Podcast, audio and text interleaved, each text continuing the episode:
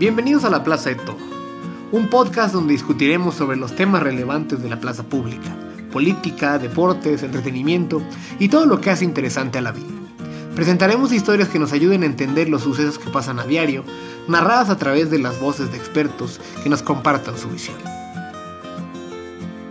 A veces tendremos invitados relacionados con las políticas públicas buscando responder preguntas tan complejas como el por qué México no crece en la forma en la que debería mientras que en otras ocasiones tendremos ponentes que nos hablen de la relevancia de sucesos deportivos o del mundo del entretenimiento.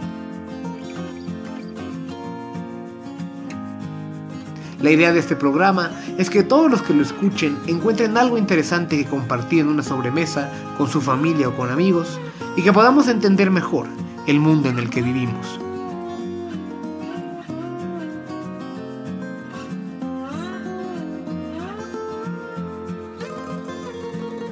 El día de hoy trataremos de entender las razones por las cuales finalmente Andrés Manuel López Obrador ganó la presidencia de la República platicando con el director del programa de periodismo del CIDE, Carlos Bravo Regidor.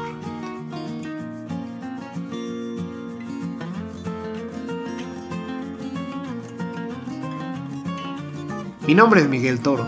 Acompáñenme a abrir las puertas de la plaza.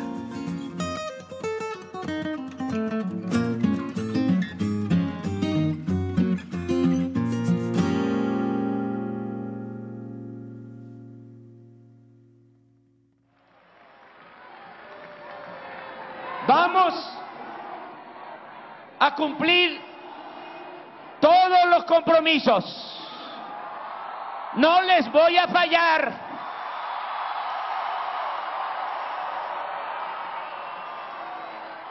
No se van a decepcionar. Soy muy consciente de mi responsabilidad histórica.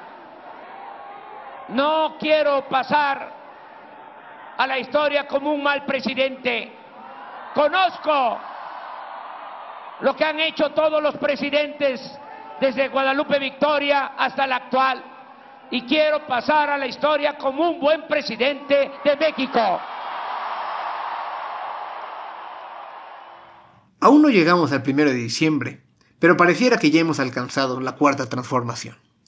Todos los días, el ahora presidente electo, Andrés Manuel López Obrador, presenta personas, gira instrucciones, organiza foros y consultas, recibe dignatarios extranjeros, comanda de manera experta la narrativa mediática y aún ni siquiera ha entrado en funciones. Y es que más de 30 millones de mexicanos votaron por su candidatura y por su partido, lo que le ha brindado un enorme apoyo popular a todas sus medidas. Es imposible olvidar esto, ya que sus simpatizantes lo recuerdan cada ocasión que hay cualquier cuestionamiento sobre alguna de estas decisiones de política pública. Y es que 30 millones de votos es una barbaridad. Fue más del 50% de todos los que votaron en las elecciones presidenciales. Si como muchos querían, para tratar de evitar su victoria, hubiéramos tenido segunda vuelta, él la hubiera roto.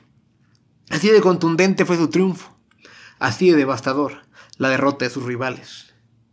No obstante, en pleno cierre del sexenio del presidente Enrique Peña Nieto, pareciera que ni el PRI ni el PAN comprenden por qué perdieron y qué necesitarían hacer para volver a ser competitivos. La inundación de spots con palmadas en la espalda por los logros del sexto informe del presidente Peña y el agandalle de las posiciones de poder en las bancadas del PAN por parte del grupo de Ricardo Anaya evidencian lo extraviados que están estos partidos y lo mucho que tienen aún que reflexionar. Para poder profundizar en los motivos por los cuales ganó López Obrador con esta magnitud, tengo el honor de que el primer invitado a este podcast sea una de las personas que me impulsó a desarrollar este programa. Le doy la bienvenida a Carlos Bravo Regidor, profesor investigador y director de la División de Periodismo del Centro de Investigación y Docencias Económicas, CIDE. Querido Carlos, muchas gracias por venir y muchas gracias por ser este, el padrino en mi programa. Al contrario, Miguel, encantado y felicitaciones a ti por ese escondido talento que tenías para los podcasts y que después de, de la temporada electoral quedó tan de manifiesto. Me da mucho gusto que ahora estés retomándolo con este nuevo proyecto. Muchas, muchas gracias, Carlos. Eh, yo tengo que hacerte unas preguntas porque yo, así hablando de talentos escondidos, la verdad es que yo, yo, yo no conocía tu panismo, de acuerdo a, de acuerdo a Gatito Molière en Twitter. Para los que no entienden esto, Carlos se ha visto eh, tuiteado por una serie de tuiteros extraños, tipo Gatito Molière eh, que la achaca en un panismo que yo no le conocía porque yo siempre he identificado a Carlos como una persona de izquierda. Entonces, es oportunidad de decir que eres de izquierda, Carlos. Bueno, mira, en realidad el tema de, mi, de mi, reciente conversión al panismo es un, es, un, efecto inesperado de la cuarta transformación. Eh, ocurre que ahora que Damián Cepeda se autodesignó coordinador de la bancada del PAN en el Senado, épico tweet, by the way. La gente que no ha visto el tweet de Carlos, por favor, este... Yo mandé un tweet, pues un poco... Léalo porque describí el proceso de cómo Damián Cepeda decidió desde ser presidente hacer todas las cosas él solo para como si fuera el único en el partido, ¿no? O sea, como si fuera un partido donde yo soy el presidente, el vicepresidente, el tesorero, el, líder de la bancada, el que barre los pisos, todo, ¿no? O sea, así un poco lo hizo, lo hizo Damián Cepeda y entonces eh, en el arte del buen trolear de, de Carlos, eh, pues este, es, que escribió un tweet que, que tuvo mucho eh, resonancia en las redes sociales. Bueno, de hecho, el tweet decía así. Damián Cepeda, presidente del PAN, designó a Damián Cepeda como coordinador de la bancada panista en el Senado. Cepeda dijo que Cepeda tiene el perfil idóneo. Cepeda agradeció el nombramiento y se comprometió a estar a la altura de las expectativas que Cepeda depositó en él.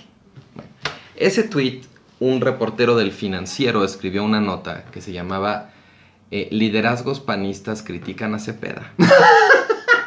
liderazgos panistas. bueno, ponía, Dios, ¿de dónde? agarraba así liderazgos panistas criticándolo y de pronto, ya hacia el final de la nota, ponía que el comentario más irónico lo hizo el panista Carlos Bravo Regidor a partir de ese momento, supongo que ya está en curso mi afiliación. Claro, espero que te la manden pronto. Espero que hayas dado la dirección del CIE y para que no se vaya a traspapelar, ¿eh? por pues favor. ese, ese tweet me valió, la que son las ironías de, de las redes sociales, me valió que ahora ya apareciera publicado en un periódico que soy panista.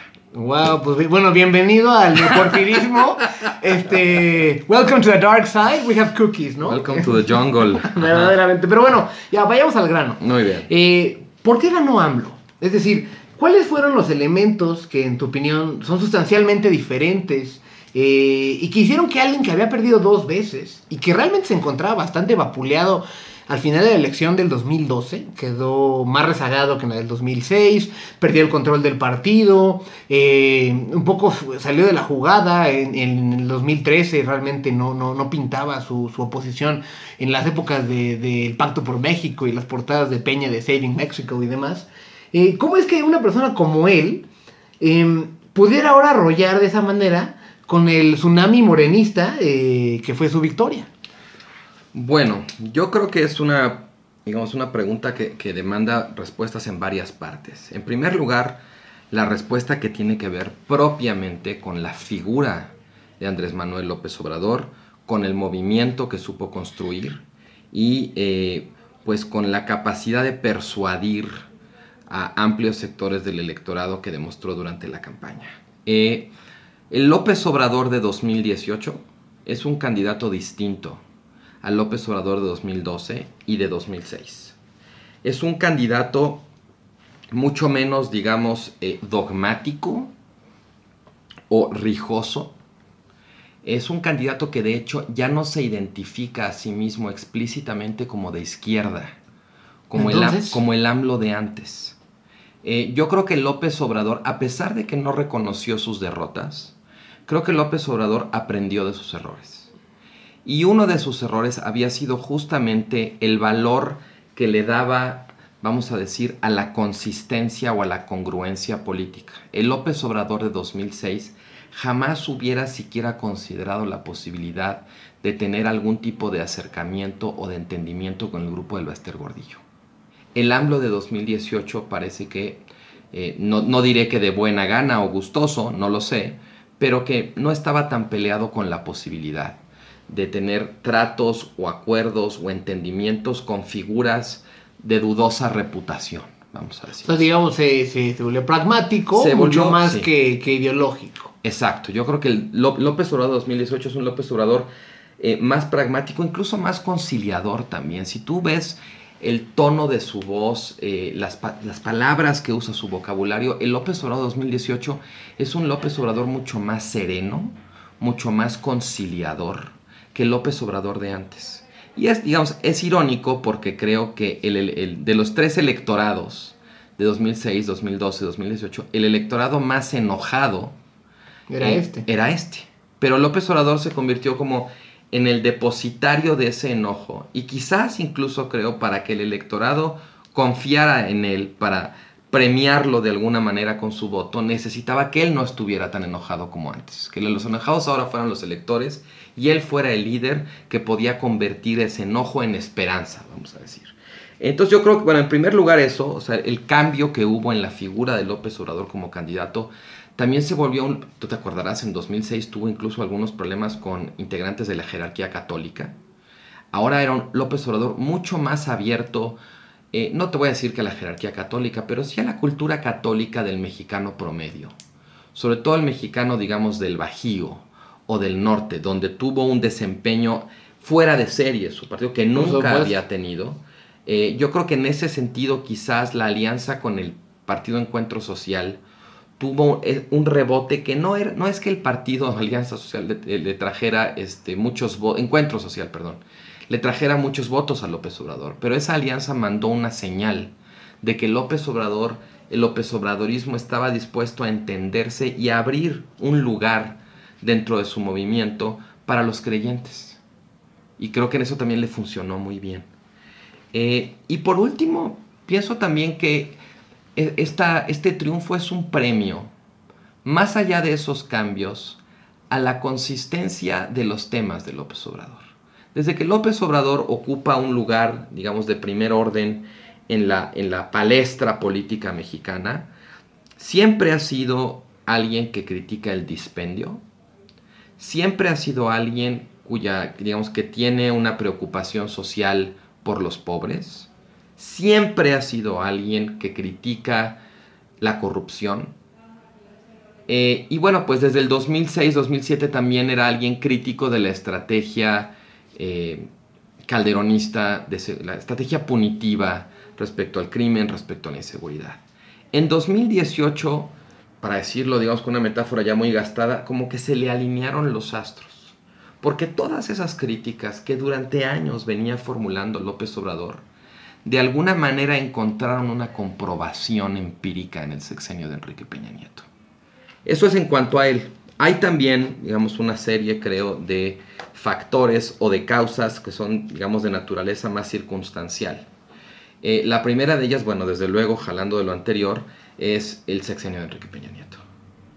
O sea, Enrique Peña Nieto es probablemente una de las razones por las cuales gente que en otras elecciones no hubiera considerado votar por López Obrador, ahora fue corriendo a hacerlo y seguramente hasta gustosa.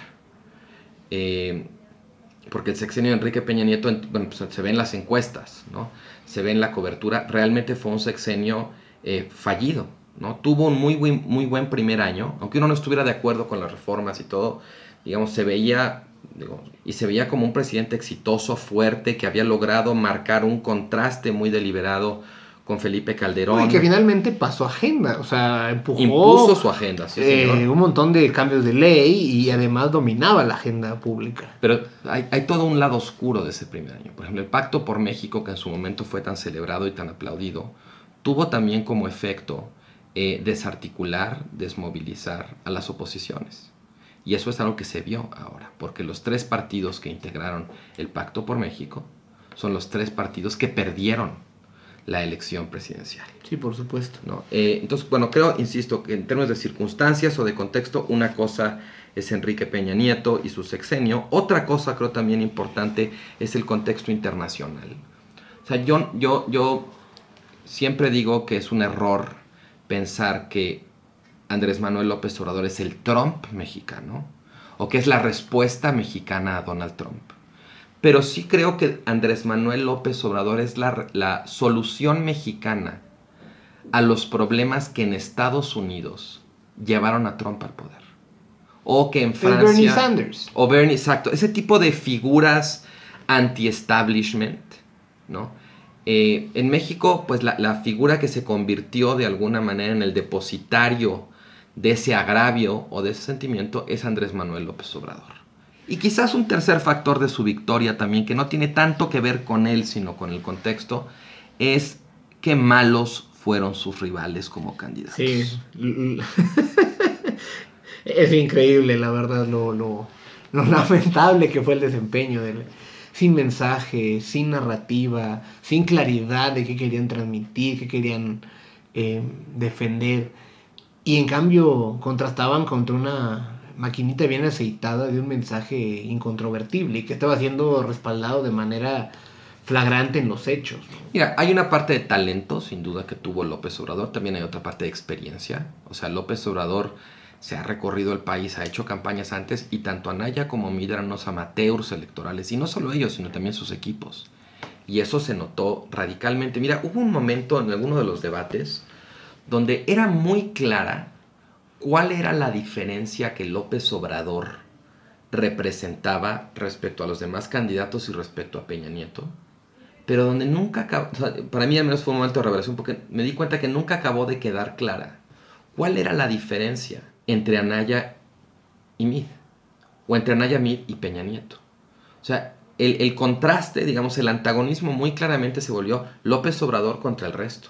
Entonces, bueno, entre los talentos de López Obrador, los cambios en cuanto a su figura, los cambios en su movimiento, su consistencia en cuanto a sus temas, y las circunstancias propicias del sexenio de Enrique Peña Nieto, del contexto internacional y de lo malo que fueron sus rivales en campaña, eh, creo que digamos ahí tenemos un catálogo de causas que nos ayudan a entender su victoria. Una cosa que también me parece muy importante y que quizás esto nos, nos haga llevar a la segunda pregunta es, eh, la coalición López Obradorista es una coalición extraordinariamente diversa. Hay gente muy distinta tanto en términos ideológicos como de trayectoria política, como de base social, ahí dentro. Eh, todo eso pues hace más grande su movimiento y amplía su capacidad de generar votos. No necesariamente quiere decir que le hace la vida más fácil para la hora de gobernar. Eh, es, es, muy abultado el resultado. El número de curules en el Congreso que tiene Morena, el número de votos que obtuvo López Obrador es histórico en muchos sentidos su, fortaleza y la fragmentación y la debilidad de las oposiciones, pero no hay que incurrir, digamos, en confundir la fuerza de su victoria con la contundencia de un mandato. creo que es claro que votar por López Obrador representaba un rechazo a muchas cosas. Creo que no es tan claro que representara un voto a favor de cosas, ¿no? Porque además López Obrador una de sus grandes habilidades como político también es ser muy ambiguo. Si tú revisas, por ejemplo, las posiciones de López Obrador respecto al aeropuerto a lo largo de la campaña, López Obrador lo prometió todo. Prometió echarlo para atrás, prometió revisar los contratos, prometió hacer una consulta. Entonces, bueno, haga lo que haga después, alguien puede decir. También pues, prometió hasta concesionarlo. Concesionarlo, este, eh, Cuando se sentó con Slim y compañía. Entonces, bueno, esa, esa ambigüedad que en campaña es muy útil, yo creo que le va a cobrar un precio como presidente. Creo que en el caso particular del aeropuerto, pues ha, logrado tratar de trasladar ese precio vía la consulta, que ahora no va a ser consulta, parece ser, sino encuesta, en fin. Pero a lo que, a lo que, a lo que me quiero referir es a que hay un problema cuando interpretamos la contundencia de su triunfo, que es indiscutible, como un mandato. Porque los números no se traducen en argumentos 30 millones de votos por un candidato no quiere decir que esas 30 millones de personas están de acuerdo con toda la plataforma monolíticamente. Entonces, la fuerza de su triunfo no necesariamente va a significar apoyo popular a medidas concretas. Entonces, esa coalición que se hizo tan fuerte y aparece tan sólida en el triunfo, no lo va a hacer, no puede serlo en el ejercicio de gobierno. Coincido y, entonces este, creo que, que, habría que subrayar pues precisamente lo difícil de conciliar tantos grupos distintos, porque no solo es la coalición de quién votó por él, porque finalmente los votantes en México quedan un poco alejados de los políticos, de tal forma que, pues, eh, los políticos mexicanos en general tienen poca rendición de cuentas porque el ciudadano está muy alejado de ellos, o ellos están muy alejados de los ciudadanos, perdón. Y, el chiste es que, más que la coalición de votantes sea diversa, es que su coalición de gobierno es diversa. Tienes priistas setenteros, tienes a gente que viene, digamos, maoístas del PT, tienes a la gente del PES, ultraconservadores evangélicos, tienes a excalderonistas como Germán Martínez en el IMSS, tienes a un subconjunto de personas de la izquierda que vienen desde el 68 y el Partido Comunista y el, y el PSUM y similares, que fundaron el PRD con Cuauhtémoc Cárdenas y, y Porfirio.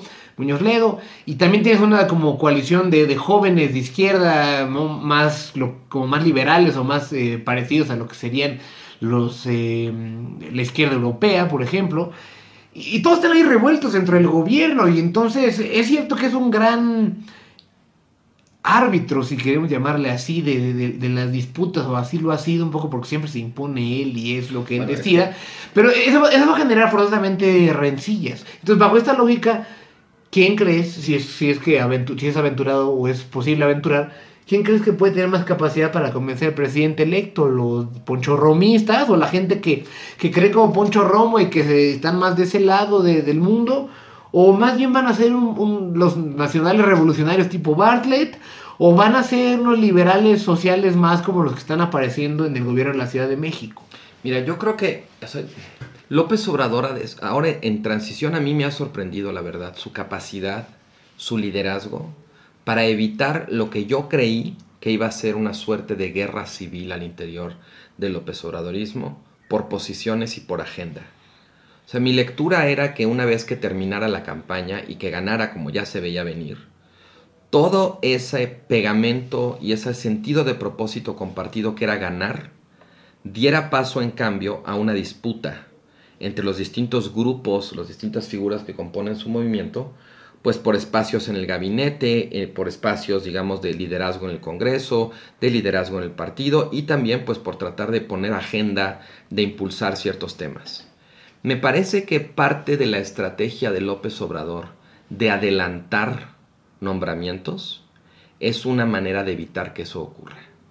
Porque lo que hace es, no es nada más un árbitro, es un jefe. Y cuando López Obrador dice el secretario de tal ramo va a ser tal, lo que, está, lo que está haciendo es ponerle fin a la posibilidad de una disputa por ese espacio y mandar un mensaje a los que querían eh, ocupar ese lugar que ya no lo están ocupando, de que si no les gusta el resultado, la bronca no es con el que él designó, sino con el, con el que lo ha designado. Entonces, ahí López Obrador ha desplegado una capacidad de, de liderazgo muy notable y bueno, que nada, nada me hace suponer que no siga haciéndolo durante el sexenio. Finalmente, lo que junta a todo este eh, catálogo tan variopinto de personas y, grupos en torno a López Obrador no es una agenda, es un liderazgo. Y López Obrador no está escatimando en cuanto al ejercicio de ese liderazgo. Entonces, creo que en ese sentido, esa va a ser la manera o ese va a ser el instrumento mediante el cual él va a tratar de mantener junta la coalición, ¿no? Más que una agenda, un liderazgo. O sea, va a haber seguramente, digamos, algunos este, rechinidos o algunas rupturas, algunas críticas, pero en general López Obrador creo que tiene en la cabeza la idea de ser un presidente fuerte, que no concede, que no deja espacios, e incluso te diría, no creo que López Obrador vaya a ser esos presidentes que escuchan a distintos grupos y luego decide en función de la evidencia. Yo creo que López Obrador en su cabeza tiene muy claro para dónde quiere ir. Y lo que hace es favorecer a los grupos que están en la posición que él ya tiene anteriormente. Eh, e insisto, eso no quiere decir que vaya a ser fácil, pero creo que en, en la fuerza de su liderazgo, López Obrador puede encontrar la manera de contrarrestar lo que parecía, parecerían ser tendencias centrífugas dentro de su coalición.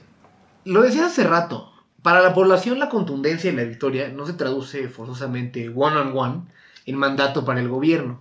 Esto puede generar, eh, cuando tienes expectativas muy altas, también puedes tener decepciones muy grandes. ¿Cuáles crees que sean los dilemas principales que enfrente la cuarta transformación? Bueno, mira, de entrada, eh, la primera pregunta con respecto a la cuarta transformación es cuándo empieza.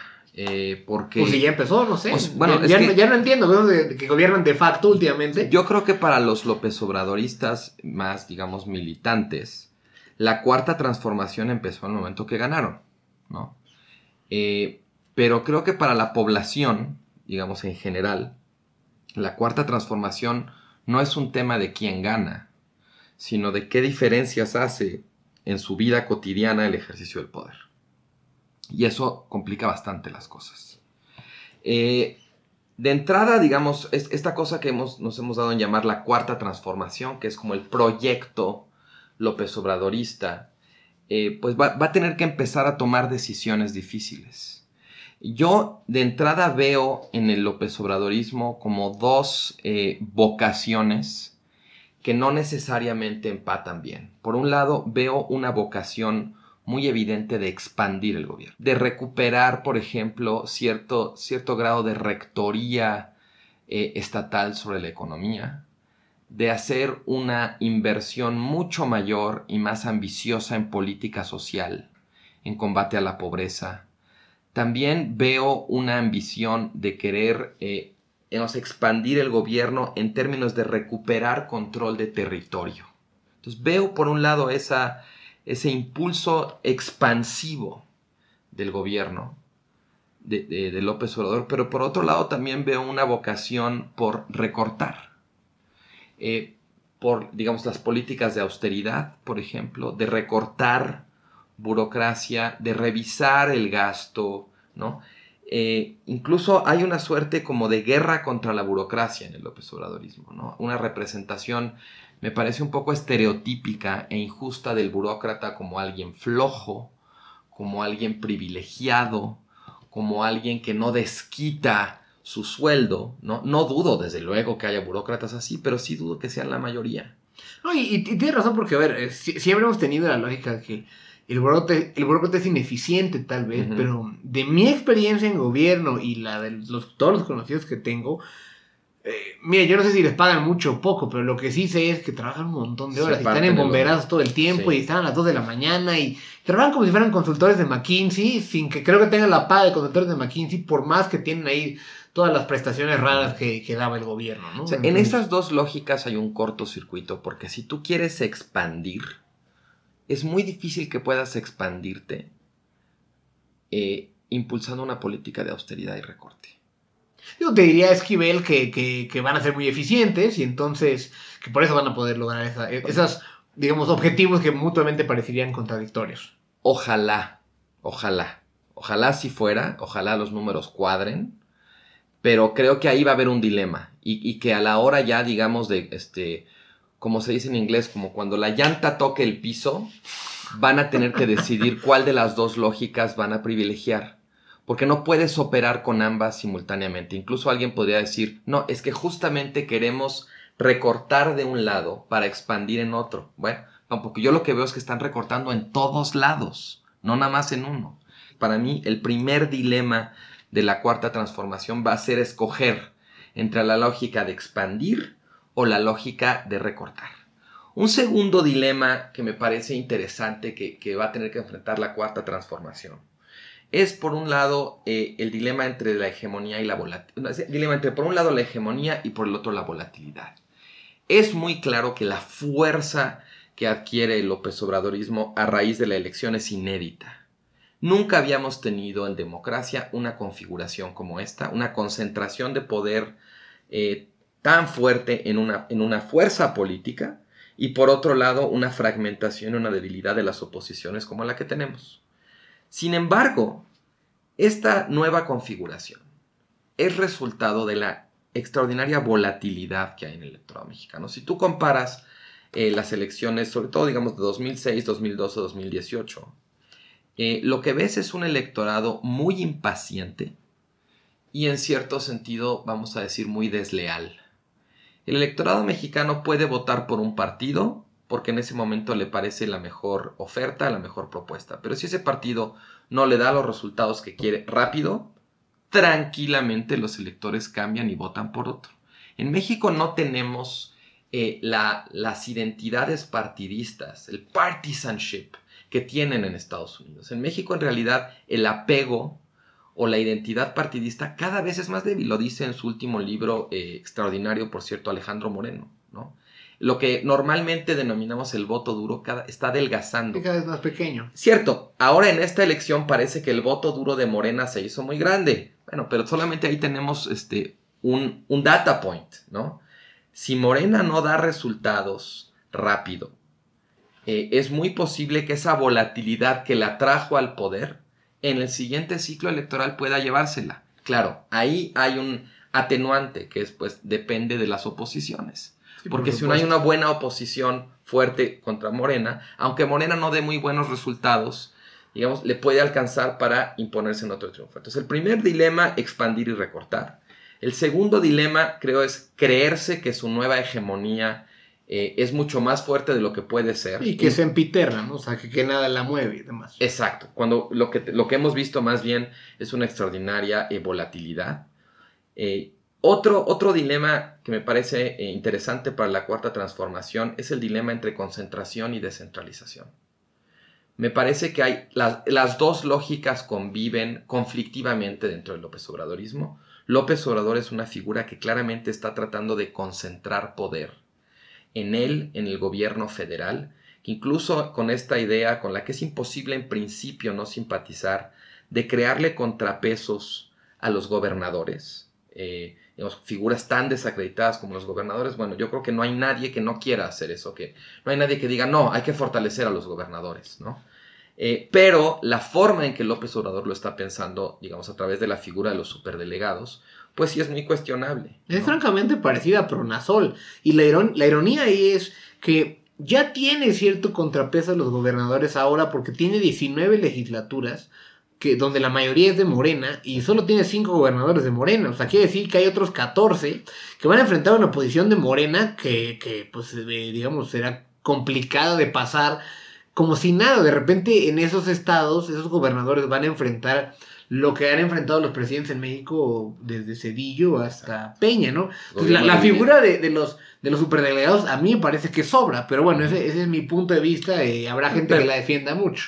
Eh, a mí, a mí también me resulta muy problemática porque más no le veo ningún fundamento en la experiencia. O sea, digamos, si hay un tema con respecto al cual hay un montón de experiencia internacional, es el tema del federalismo. Y yo incluso se los he preguntado abiertamente a los López Obrador, ¿en qué está inspirado esto? ¿Cuál es el insumo de política comparada que sirve para informar esta propuesta? Y no tienen una respuesta. O sea, suena como una ocurrencia, como una idea muy improvisada. Pero más allá de, digamos, de, juzgar esa, esa noción, de lo que te habla es de que López Obrador quiere ser un presidente fuerte y para eso quiere concentrar poder.